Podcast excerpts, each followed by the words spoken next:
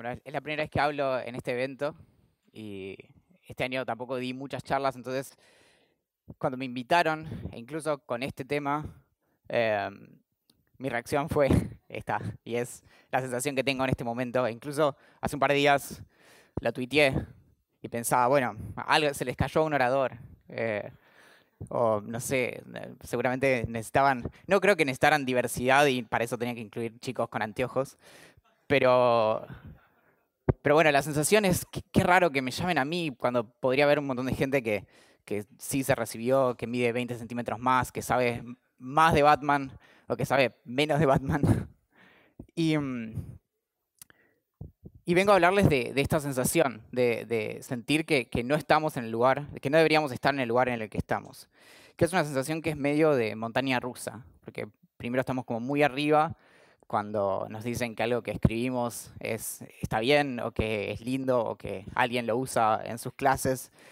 Y de ahí bajamos de golpe a, a, un valle o incluso debajo del valle, un par de kilómetros bajo tierra, y sentimos que, mm, que en realidad eh, eso está mal, que, en realidad eh, ah, hubo un error en algún momento y que, que no deberíamos estar acá. Y nos empezamos a preguntar cuánto van a tardar en darse cuenta de que, de que bueno, entonces básicamente tengo ahora una cuenta regresiva para que en los próximos 25 minutos no se den cuenta de que no tendría que estar acá. Y, mm, y esta sensación parte de esta, de esta suposición. Hume se arrancaría los pelos pensando en cómo confundimos el ser con el deber ser. Y es, es como tirarse en una pileta y en vez de, de preguntarnos si, si, hacemos pie, nos preguntamos directamente si podemos nadar. O, o como en una fiesta, eh, em, empieza la música y lo que nos corresponde es bailar y lo único en lo que pensamos es, es en dónde está el baño más cercano para ir a vomitar. Y, mm, y por lo general a, esto se lo conoce como síndrome del impostor. Y es un poco engañoso porque en realidad no es un síndrome. Es, más bien un fenómeno. Es una, algo así como una regularidad que podemos encontrar en la naturaleza, que, al menos en la naturaleza humana, y mm, que fue identificado por primera vez en el año 78.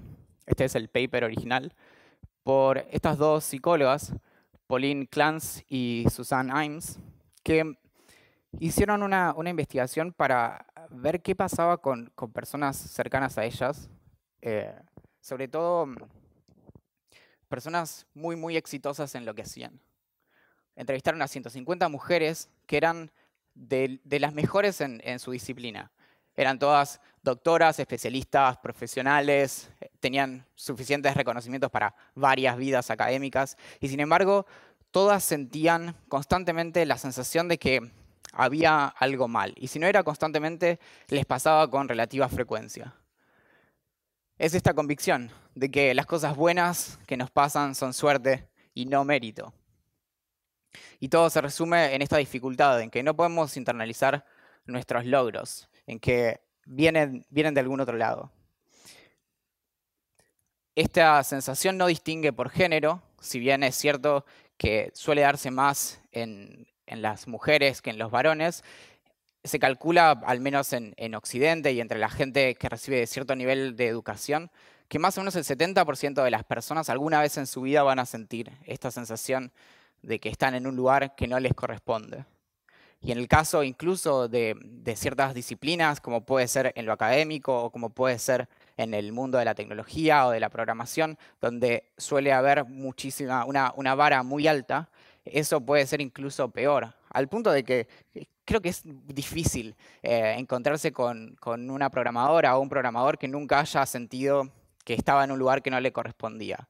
Sobre todo porque incluso, como supongo que muchas personas acá eh, vivieron, la experiencia del autodidactismo. Entonces, cuando aprendemos las cosas por cuenta propia, lo que nos pasa es que decimos, bueno, seguro que alguien que estudió de verdad y no como nosotros que estudiamos buscando cosas en Internet, eh, esto, esto, no le pasaría y sin embargo le pasa a todos.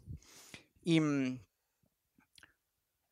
y, se lo reconoce como algo que existe, más allá de que no sea un, un síndrome, porque suele darse con este dúo dinámico, que ahí están, ansiedad y depresión. Eh, suelen venir juntos Y, en, este, en este tipo de, entornos competitivos suelen darse muchísimo. Y no se sabe incluso eh, realmente de, de, dónde viene. Y,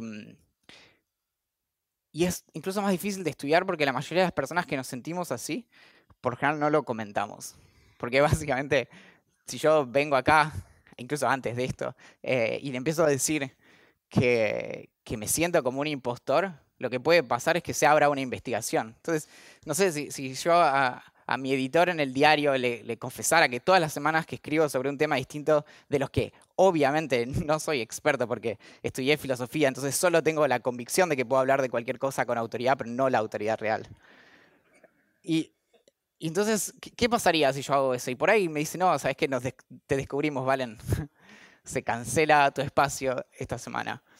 Y mm, eso hace bastante difícil, sobre todo porque no lo hablamos con nuestros pares y en realidad estamos todos más o menos en la misma. Y, mm, y no se sabe el origen, pero se puede encontrar ciertas regularidades o, podemos especular un poco, total, es gratis, acerca de, de, dónde viene esta sensación. Y en gran parte viene de esto, de, de, que, mm, de que no podemos leer mentes. No digo que todos no podemos leer mentes, porque me gusta pensar que en algún momento vamos a descubrir que hay algún mutante en algún lado y que ese mundo puede existir, pero es seguro decir que la vasta mayoría de las personas no pueden leer mentes. Entonces, eso hace que el único recurso que tengamos para inferir lo que pasa por la cabeza de las personas es lo que las personas hacen y lo que las personas dicen. Y eso, eh, bueno, es, es tan viejo como, como las personas mismas, pero ahora tenemos Facebook y tenemos Instagram y tenemos Twitter y cada red social tiene quizá un tono distinto o algo distinto que se muestra ahí. Entonces no solo eh, las personas nos cuentan lo que, lo, que, lo que piensan o lo que les pasa, sino que además lo muestran y no nos damos cuenta de que eso es una versión muy, muy editada de sus vidas. Entonces las personas en Instagram son felices, en Twitter están muy enojadas con su servicio de Internet. Eh, y en Facebook tienen un montón de amigos y, familiares con los que mantienen un vínculo eh, saludable, salvo de vez en cuando que empiezan a discutir temas como el aborto y demás.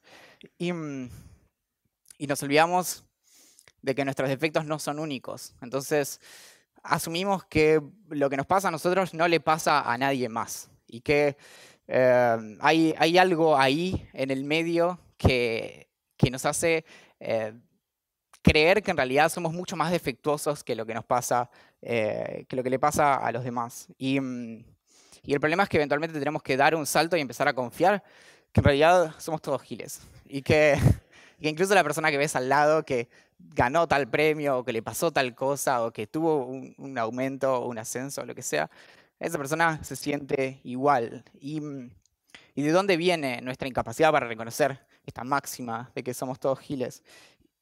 Hay, hay, poco de especulación de dónde puede venir. Eh, un poco se cree que, que tiene que ver con cómo nos desarrollamos en la infancia. Entonces tenemos tres o cuatro años y vemos que nuestros padres andan en auto y tienen amigos y toman vino y cerveza, que son bebidas espantosas, pero lo hacen igual. Entonces nos vemos tan distintos a ellos que pensamos, bueno, no hay forma que nosotros eventualmente nos convirtamos en eso. Somos esencialmente distintos. Y obviamente, si todo sale bien, cuando tenemos muchos más años no seguimos viviendo de la misma manera. Pero eh, está de fondo esa sensación de que somos esencialmente distintos. Montaigne, que es eh, un escritor maravilloso del siglo XVI, publica en 1580 sus ensayos, que es, una obra fantástica. Y en, uno de, esos ensayos, en el, en, el, capítulo 13, que es sobre la experiencia, dice algo parafraseando como, reyes y filósofos hacen caca y las damas también. Hoy me pasé, obviamente, con, el problema de la sobrepreparación y demás, debo haber pasado media hora rastreando eso y lo encontré. En realidad dice algo así como, se sientan en el inodoro, pero bueno, se entiende. Eh, y es básicamente eso, nos, nos, cuesta reconocer que Lady Gaga va al baño, igual que nosotros. Mm, y, el problema de tener ahora Facebook y todas las redes sociales y demás es que si el problema de la, de la aprobación de los demás es un problema viejísimo y del que hablaron muchísimos filósofos y en gran parte los estoicos dijeron cosas muy interesantes al respecto, ahora tenemos métricas. Entonces, no solo es que... Eh, nos cuesta percibir qué tanto nos quieren, sino que ahora decimos, bueno, lo puedo empezar a medir en likes, o en retweets, o en favs, o en corazoncitos, o en lo que inventen la semana que viene. Y, mm, empezamos a anclar en, los demás eh, la, la idea que tenemos de cuánto nos quieren. Y por otro lado, anclamos la idea que tenemos de cuánto valemos. Entonces, me retuitearon menos esta semana, así que esta semana valgo menos. Bueno, como el dólar a veces. Y, mm, el problema también es que esto de poner nuestra autoestima afuera hace que los elogios a veces incluso puedan ser malos. Porque, no sé, eh, eh, me pasa todas las semanas y me encantaría eventualmente decir que lo superé, pero tengo, tengo un newsletter semanal en el que todas las semanas escribo sobre un tema distinto, obviamente como manso impostor que soy. Mm, y, cada tanto me escriben personas en Twitter o, incluso me responden los mails y me dicen que les gustó y yo pienso, claro, eh, porque no leyeron lo suficiente.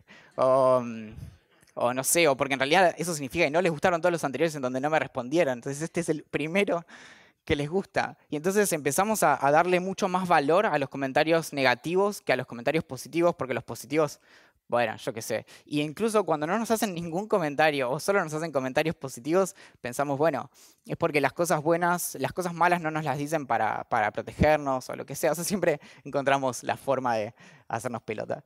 Y mm, esto incluso le pasó a Dostoyevsky, que en primera mitad del, del siglo XIX escribe una primera obra, le va bastante bien, escribe una segunda y, empieza a recibir un par de críticas negativas. Un par realmente, no es que lo mató la prensa. Entonces le escribe una carta a, su hermano y le dice, escribí gran parte de las apuradas y cansado. Tiene partes buenas, pero otras son tan desagradablemente malas que ni siquiera puedo leerlas. O sea, eso de matarnos a nosotros mismos es algo que le pasa realmente a todo el mundo.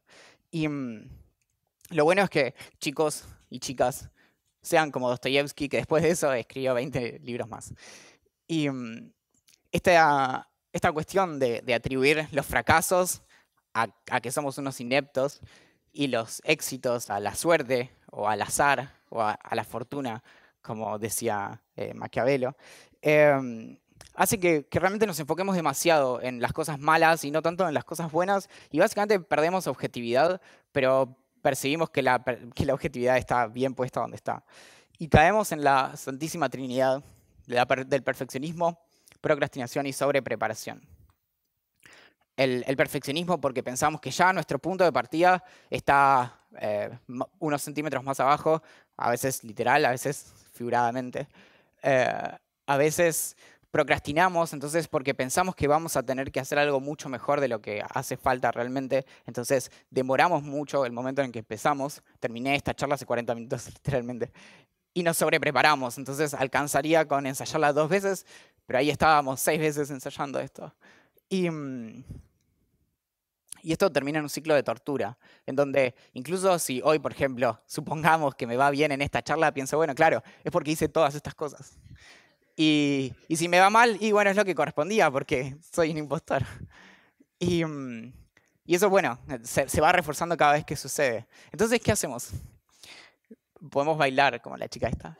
Y mm, o podemos empezar a, pensar algunos trucos prácticos que, que, un poco por ahí nos pueden servir. Esto es un catálogo, se quedan con lo que les gusta. Una buena idea es rodearse de personas que admiremos intelectualmente. Entonces eso nos puede dar cierta garantía, como si fuera una especie de seguro, de que mm, de que si metemos la pata realmente nos lo van a decir, y que si estamos siendo unos impostores nos lo van a decir, y que si nos dicen que les gusta lo que hicimos alguna vez, bueno, lo dicen en serio. La otra también es empezar a, a pensarnos más como mentores, que incluso si no sabemos nada, y lo tenemos muy claro que no sabemos nada, Eso un poquito es, saber algo. Entonces, incluso si somos los más grandes impostores, podemos aprovechar y enseñarle a alguien más a ser tan buenos impostores como nosotros. Y lo bueno de este ejercicio es que cuando hacemos eso, un poco nos sentimos mejor con nosotros mismos. No sé nada, pero puedo compartir todo lo que no sé. Y tener muy presente esto, que la forma en que nos describen no es algo de lo que nos tenemos que hacer cargo. Y a muchos peticitos con anteojos durante toda la infancia nos llamaron eh, brillantes eh, o, destacados o lo que fuera, a pesar de que nada en la evidencia apuntaba a eso. Entonces eso termina haciéndonos, eh, nos convence de que tenemos que cumplir con la forma en que nos describen. Y mm, esto le pasaba a Kafka, por ejemplo. Kafka escribe en el año, se publica a mitad de los años 60 una, mm, una, obra que se llama Carta al Padre, que es para su padre, en donde eh, cuenta distintas, es como eh, un recorrido medio autobiográfico. Y en el medio dice que cuando él estaba en la primaria tenía miedo de, que los docentes cada vez que pasaba de grado se dieran cuenta de que él no era tan inteligente como sus compañeritos y que lo hicieran bajar un grado. Bueno, curiosamente cuando yo pasé a primer grado, mis docentes se dieron cuenta y yo volví a ser preescolar. Así que choque esos cinco Kafka. Y mm, tenemos que dejar de decirles genios a los niños. Tenemos que erradicar por completo de nuestros relatos acerca de la ciencia y acerca de la historia la figura de los genios y de los héroes. La ciencia no es una empresa solitaria. Los momentos eureka son divertidos cuando leemos acerca de esas historias, probablemente no existen e incluso no le tenemos que creer a los propios científicos cuando dicen que tuvieron esos momentos. Darwin en un momento identifica en su biografía el momento en el que se dio cuenta de su teoría de la selección natural, pero si vos vas a sus cuadernos te das cuenta que se había dado cuenta mucho tiempo antes, ahí solo terminó de pasarlo limpio. Y lo mismo pasa con los héroes. Los relatos históricos funcionan muy bien alrededor de esas figuras, pero en realidad no reflejan la realidad. Y esto se conoce muchísimo en, pedagogía, aunque no siempre se lo siga. Hay un experimento clásico en donde a los chicos se les da un desafío y a la mitad se les dice, cuando lo hacen bien, se les dice, sos un genio, sos brillante, te esperan cosas maravillosas en el futuro. Y al, al otro 50% se le dice, buen trabajo, y se les da un siguiente ejercicio. A los que se los felicita por el trabajo, o bien mantienen su desempeño o lo mejoran, y los otros empieza a decaer con el tiempo porque les empieza a carcomer cierta ansiedad de querer seguir siendo genios y no ponen el foco en el desafío, que es lo que realmente importa. Es mucho mejor empezar a pensarnos como eternos aprendices. Como, bueno, no sabemos nada, pero bueno, nadie sabe nada realmente. El último que pudo saber bastante acerca del mundo fue más o menos Da Vinci. Y, mm, ahora, no sé, es esto, sabemos más acerca del conocimiento de lo que se sabía hace varios siglos. Entonces, podemos también empezar a aflojar un poco con tratar de encontrar genios en todos lados o héroes. Y mm, si, por ejemplo, sentáramos a tomar el té a Sócrates, a Dunning y a Kruger, podríamos caer en la, conclusión justamente de que cuanto más sabemos, eh, más podemos saber acerca de lo que no sabemos. Y podemos ser un poco menos exigentes. A veces está bueno ir celebrando paso a paso las poquitas, las pequeñas cosas que hacemos en la vida. Por ejemplo, un diploma que diga, bueno, sí, sí, saliste de la cama. Eh, de a poco, no sé, después vamos viendo.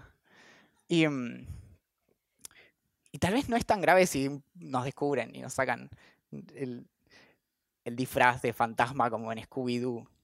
Porque de algún modo, si lo que estamos haciendo depende tanto de que nosotros realmente seamos tan brillantes o exitosos como algunas personas nos llaman o, o, como sentimos que tenemos que sentirnos, entonces lo que hacemos no es tan interesante en primer lugar.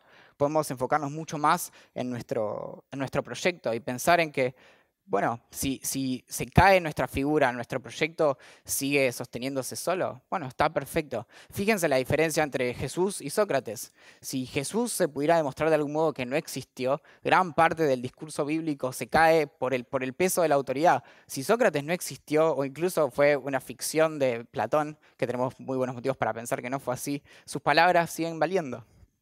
Y, mm,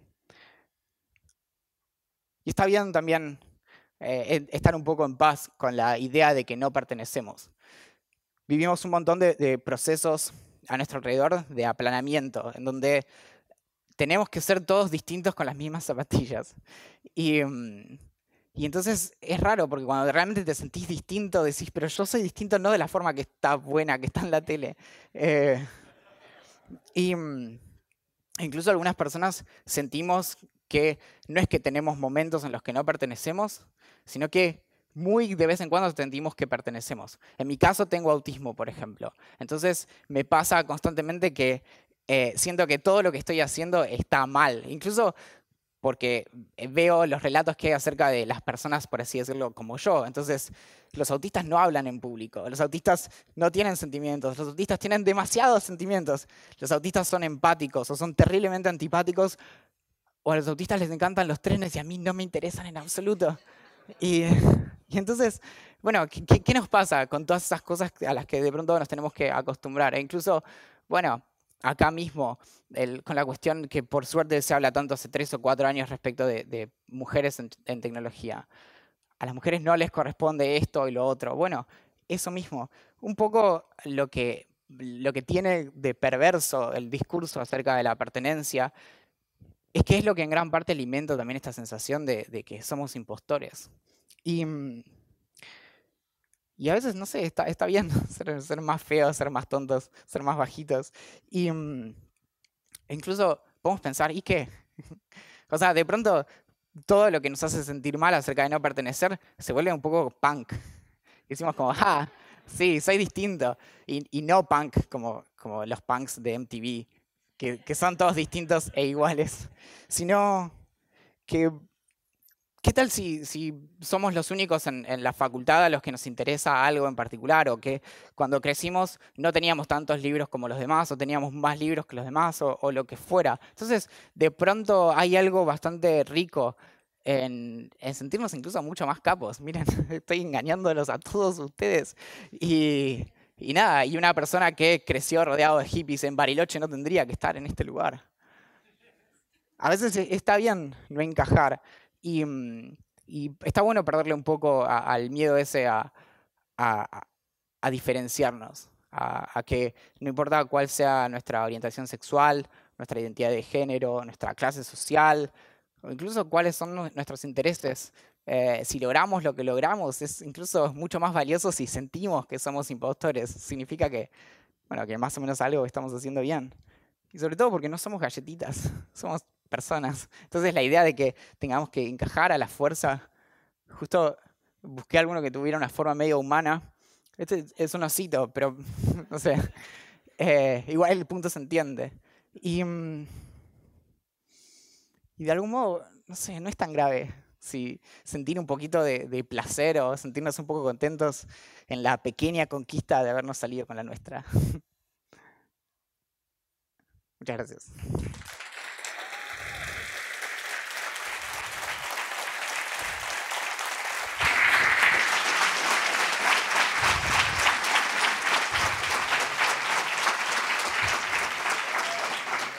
Gracias, Valentín. ¿Preguntas para Valentín? Hola. Eh, mi pregunta es si ese miedo a que te descubran puede ser una de las razones por las cuales haces un newsletter por mail, que es como mandar las cosas medio escondidas y no publicarlas y que queden en algún lado. O me parece raro que lo del newsletter en, en esta época, digamos. Es como que Sí, tengo, tengo otra charla solo sobre newsletters también, eh, en la que explico todo eso, pero, pero igual. Eh, en mi caso, mi newsletter tiene dos partes. En una primera tengo el famoso cómo funciona y tengo una segunda en la que me escondo y aprovecho justamente eso, en la que no aparece en ningún lado. Entonces, las cosas que cuento en la dedicatoria a las queridas personas que leen es eh, lo que estoy tranquilo de que no termine en Internet. Por otro lado, respecto de la primera parte de mi correo, todo el tiempo. Yo escribo sobre, me propuse escribir sobre casi cualquier cosa y creo que no hay ni una de la que sepa mucho eh, en general. Entonces, lo que hago es mostrar mis cartas para, para superar el miedo a que me saquen la máscara y digan, ¡ja! No sos experto en aires acondicionados. Eh, lo que hago es mostrar todos los lugares de donde saco fuentes. Por un lado, porque confío eh, muchísimo en que tenemos que repensar la propiedad intelectual, entonces confío mucho en mostrar el crédito donde corresponde, entonces pongo enlaces y muestro mis cartas. Y si me dicen, no sos un experto, digo, sí, está ahí clarísimo. Si vos no te diste cuenta de que no era un experto, está en vos. Eh, sí, eh, llegué un poco tarde a la charla, así que no sé si esto se aplica, pero em, ¿cómo haces para por ejemplo, con la experiencia del eh, niño superdotado que toda, durante toda tu infancia te digan, eh, ah, sos un genio en vez de incentivar a que trabajes más. Y después de adulto sentir que, después de adulto sentir que te quedaste atrás por eso y que no y que, o sea, como no me sale formularlo, pero ¿cómo, cómo haces como para manejar el sentimiento, en cierta forma, tal vez el resentimiento a todos los adultos que te rodearon de chico, que eh, que podrían haber de, que podrían haber aceptado la propuesta de la directora de ponerte en cuarto grado a los seis años y que ahora estuvieras terminando un doctorado y no lo hicieron, o que te hubieran dicho que bien seguí trabajando en vez de qué genio que sos y eh, terminar siendo un adulto inteligente pero ansioso, neurótico y con pésima autoestima. Creo que, que nos pasó mucho. Creo que el problema de cómo sobrevivir a ser un niño genio es un problema clásico. Eh, y por otro lado, hay, ah, tampoco creo que hay que de algún modo agarrársela con los adultos porque hay muchísima ansiedad por encontrar genios y héroes todo el tiempo. Un chico hizo algo mínimamente interesante e inmediatamente el diario lo va a llamar un genio y es, no le estás haciendo ningún favor.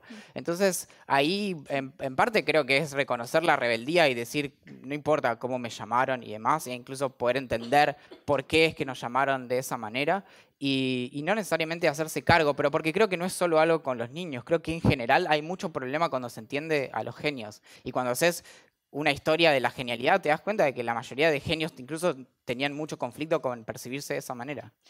Para, ¿cómo se, para, para no sentir que te estás quedando atrás porque estás haciendo tal cosa a los 25 en vez de hacerla a los 20 y sentir que no sos tan genio por eso y que si antes de los 30 no llegás a tal cosa, nunca vas a hacer el doctorado que querías hacer y te quedaste atrás en la vida y nunca vas a llegar Todo depende. Si te dedicas a la matemática y cumpliste 30 y no cambiaste la historia de la matemática, no la vas a cambiar nunca. Estadísticamente es, es así. En el resto de disciplinas no está tan claro. No sé, Kant publicó después de los 40 años. O sea, hay, hay un montón de ejemplos. Hace poco alguien compartía lista de, novelistas que habían publicado, no de jóvenes, y había gente que publicó su primera obra a los 70 años. O sea, es eso, tenemos también una forma de, resaltar la, juventud y las cosas magníficas que tenemos que hacer en la juventud cuando no tenemos idea de absolutamente nada. Bueno, también no todos tienen por qué querer ser eh, Turing.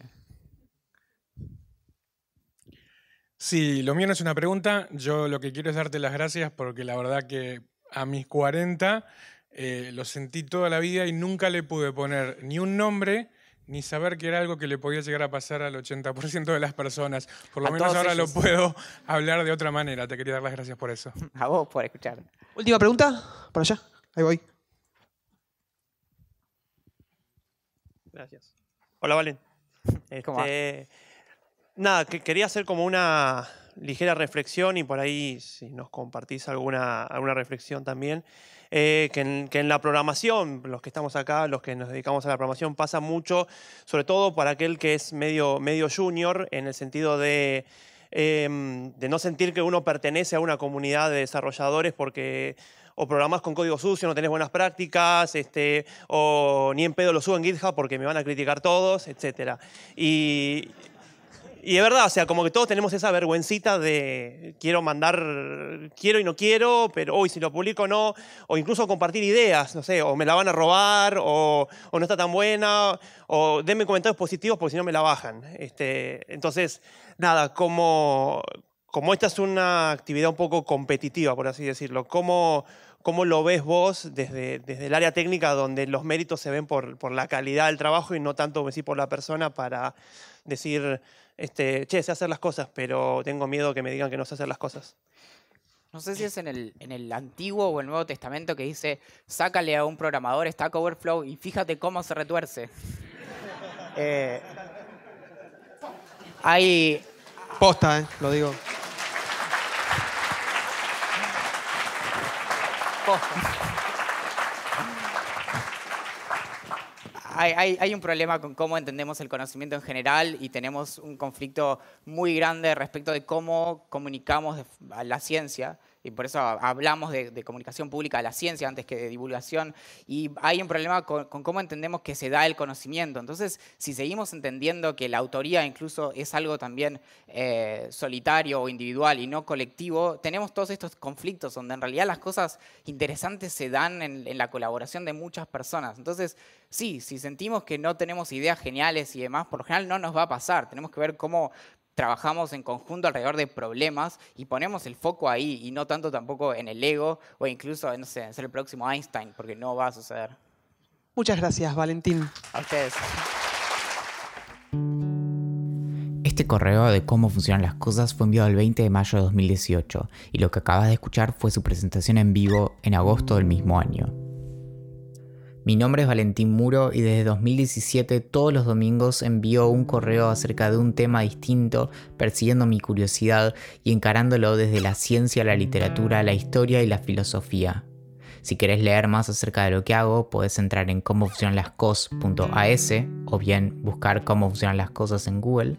Y si quieres apoyar mi trabajo para que lo puedas seguir haciendo, puedes hacerlo desde curiosidad.club.